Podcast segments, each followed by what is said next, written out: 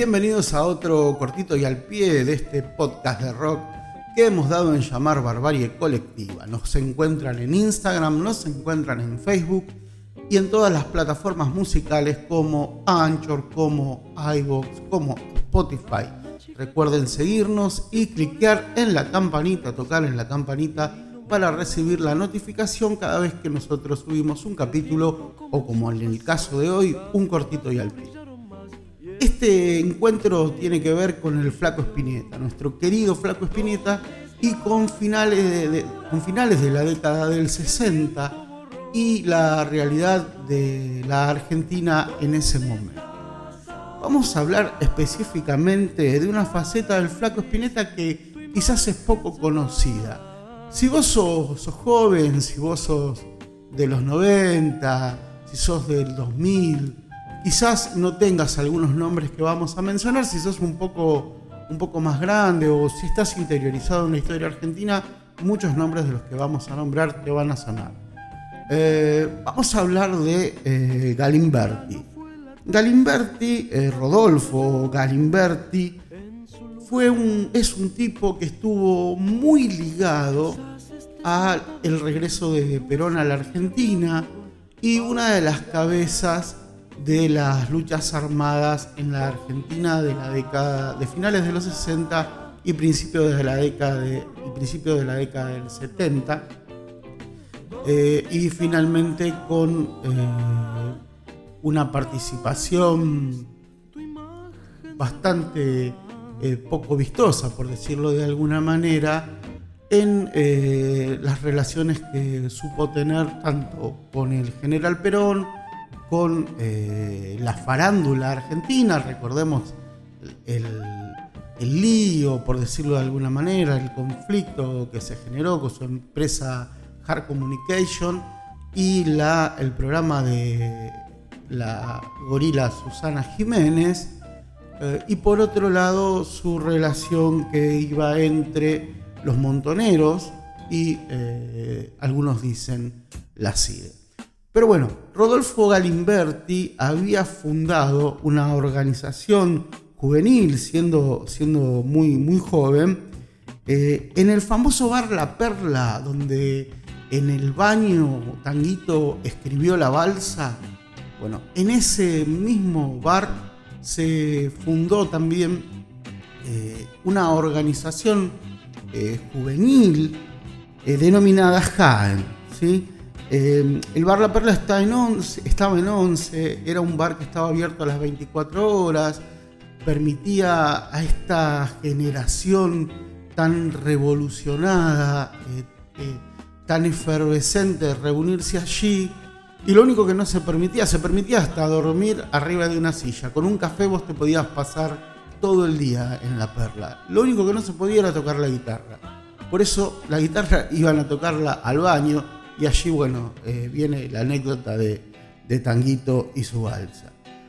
Em, en principio, esto estamos hablando del año 1967. En principio, esta pequeña organización se iba a llamar JAIN, que significa Juventudes Argentinas por la Independencia Nacional.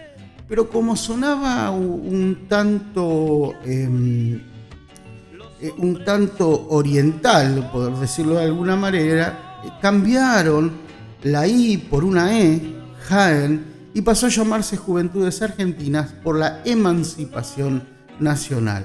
En vez de por la independencia nacional, por la emancipación nacional.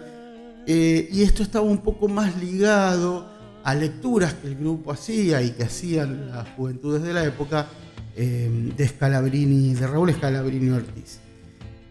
Este grupo fundacional, este primer grupo, eh, la génesis de este grupo va a estar formada, bueno, por, el propio Galimberti, por Coco Estela. Coco Estela era un tipo que tenía la habilidad de eh, hacer bombas con cualquier cosa y había eh, creado las famosas Kokov, que eran unas bombas incendiarias que se usaron a finales de la década del 60.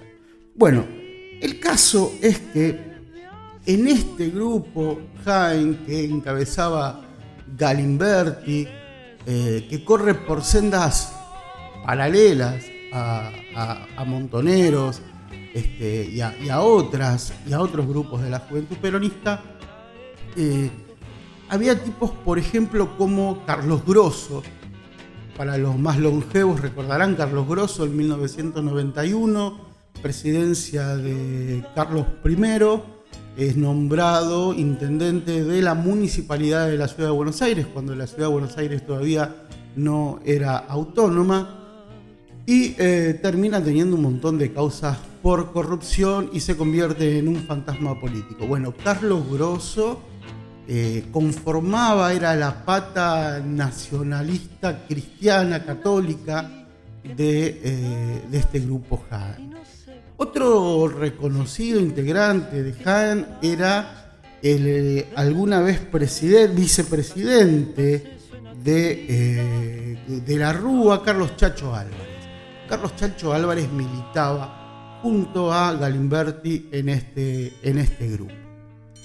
Pero bueno, vayamos a lo que nos, compete hoy.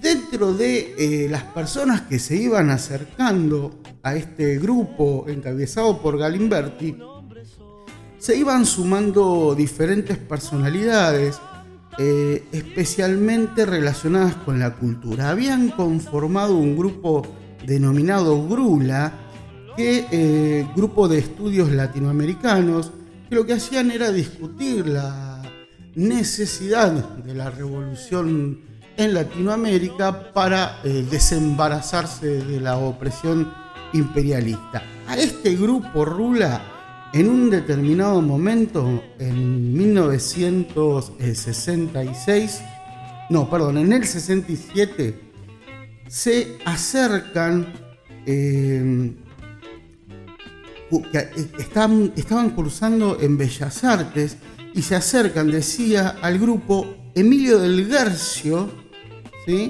y por otro lado, un flaco de pelo enrulado, este, de pelo largo, un flaco que terminó siendo nuestro querido Luis Alberto Spinetta. Para ese entonces, eh, Spinetta y del Garcio tendrían aproximadamente unos 16, 17, 17 años.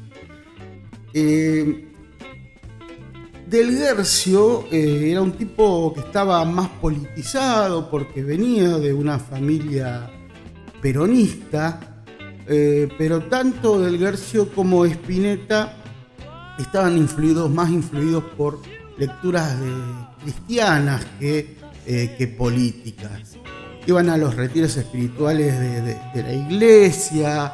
Eh, y para allá, para ese entonces, el flaco, por ejemplo, tenía un, un conjunto, un stock de canciones que había escrito. De hecho, eh, se juntaban cada tanto en la casa de Carlos Grosso, si no me equivoco, en el propio casamiento de Carlos Grosso, eh, el Flaco y Del Guercio tocan, entre otras canciones, para, para deleitar al grupo que se había reunido, Muchacha Ojos de Papel por primera vez. Pero la anécdota es la siguiente. Para el segundo aniversario de la presidencia de Onganía se realizan eh, algunos eventos eh, para repudiar este aniversario y con una fuerte custodia policial se eh, van juntando las distintas agrupaciones de la juventud que, resiste este, este gobierno militar, se van juntando pese a la fuerte presencia policial. Entonces, desparramados en distintos lugares, en alguna confitería, en alguna esquina, en algún bar, estaban los componentes, los integrantes de esta, de esta agrupación Jaime y del Gercio y el flaco Espineta les tocaba estar haciendo la fila en la parada del colectivo, en la parada del bote.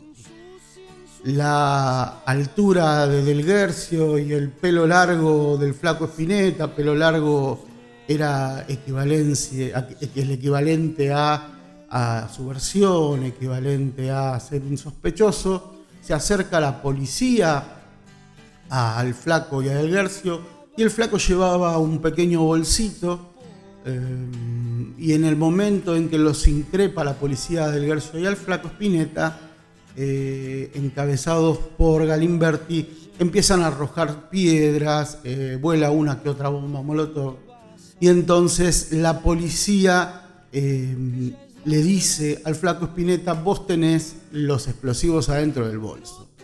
Es así que en un determinado momento logran que el flaco, luego de resistirse por unas, cuantas veces, logran que el flaco abra el bolso y les mostrara que solamente tenía algunos papeles con unos bocetos, con unos dibujos. Eh, y bueno, y va sacando lo que tenía. Y la leyenda urbana dice que entre esos papeles estaba, se pudo ver un rostro, un rostro dibujado, vagamente esbozado, de una persona con una lágrima que, iba cayendo por su mejilla, que luego se convertiría en, la, en el famoso arte de tapa del disco de Almendra. Em, pudieron escapar de esa represión policial y un par de años después, tanto Del Guercio como el Flaco Espineta iban a dejar de pertenecer a esta agrupación.